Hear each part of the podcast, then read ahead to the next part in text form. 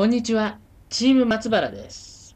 今回、僕たちは、新宿駅の謎を解くというテーマを掲げ、とにかく広くて人も多く、迷いやすい新宿駅で、京王線から JR 線に上手に乗り換えるルートを模索してみました。京王線から JR 線に乗り換えるルートを2つ調査し、どちらが乗り換え上手なルートであるか、早速比較してみましょ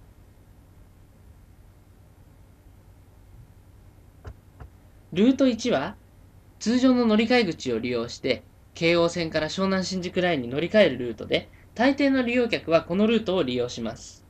このルートはメジャーですが混雑率が高く、長い距離を移動しなければなりません。そしてルートの2は、意外に知られていないサザンテラス口を使って、京王線から湘南新宿ラインに乗り換えるルートです。ルート1と比較すると、果たしてどのような違いがあるのでしょうか。それでは、通常のルートを見ていきましょう。京王線のホームにある階段を上り、京王線の改札を出ます。京王線の改札を出るとすぐに、JR の改札があるので、改札の中に入ります。ここまでは一見、乗り換えが順調であるような感じがしましたが、まだまだこの先が長いのです。階段を下り、長い通路を歩いて、また階段を上がると、ついに JR の電光掲示板が見えました。しかし目的の湘南新宿ラインに乗り換えるのに、ここからまた一苦労、さらに先へと進まなければなりません。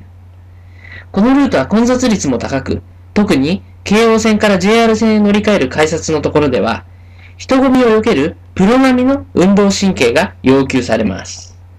また、このルートを利用するためには、あらかじめ京王線の前方の車両を利用し、ホーム前方の階段を利用しなければなりません。これだけでもかなりのデメリットとなります。では、ここからはショートカットルートについて見ていきましょう。まずは京王線ホームの階段を上り、改札街へ出ます。改札街へ出た後は道なりに進んでいきます。ちなみにこのショートカットルートを利用する場合、改札はホーム後方のものを使うので、京王線の後方の車両に乗るのがおすすめです。前方より後方の車両の方が空いているので、まずここでメリットが発生します。この通路を道なりに歩いて階段を上ると、地上に出ることができます。一見地上に出て、また JR 線に乗り換えというのがめんどくさいように思いますが、なんといってもこのルートの特徴は人混みを避けることができるという点です。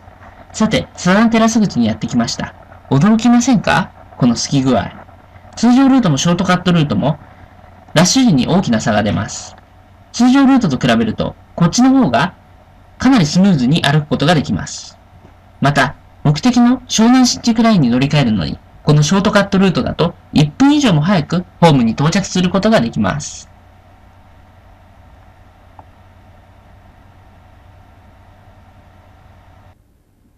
ここまで2つのルートを見てきましたが、2つのルートの違いをお分かりいただけましたか？それではまとめていきましょう。まずはルートの1。ルート1のメリットは、地上に出ることなく乗り換えられること。そして、単純なために迷いにくいことなどが挙げられます。そして、ルート1のデメリット。ルート1のデメリットは、混雑すること。また、距離が長いために乗り換えに時間がかかってしまうことなどが挙げられます。そして、ルートの2のメリット。ルートの2のメリットは、混雑していないこと。そして、距離が短く乗り換えに時間がかからないことなどが挙げられます。ルートの2のデメリットは、乗り換えるために地上に出る必要があることが挙げられます。このため、雨の日などは厄介と言えるでしょう。もし新宿駅で乗り換える機会がありましたら、皆さんもぜひサザンテラスルートを利用してみてください。ここまでご清聴ありがとうございました。チーム松原がお送りしました。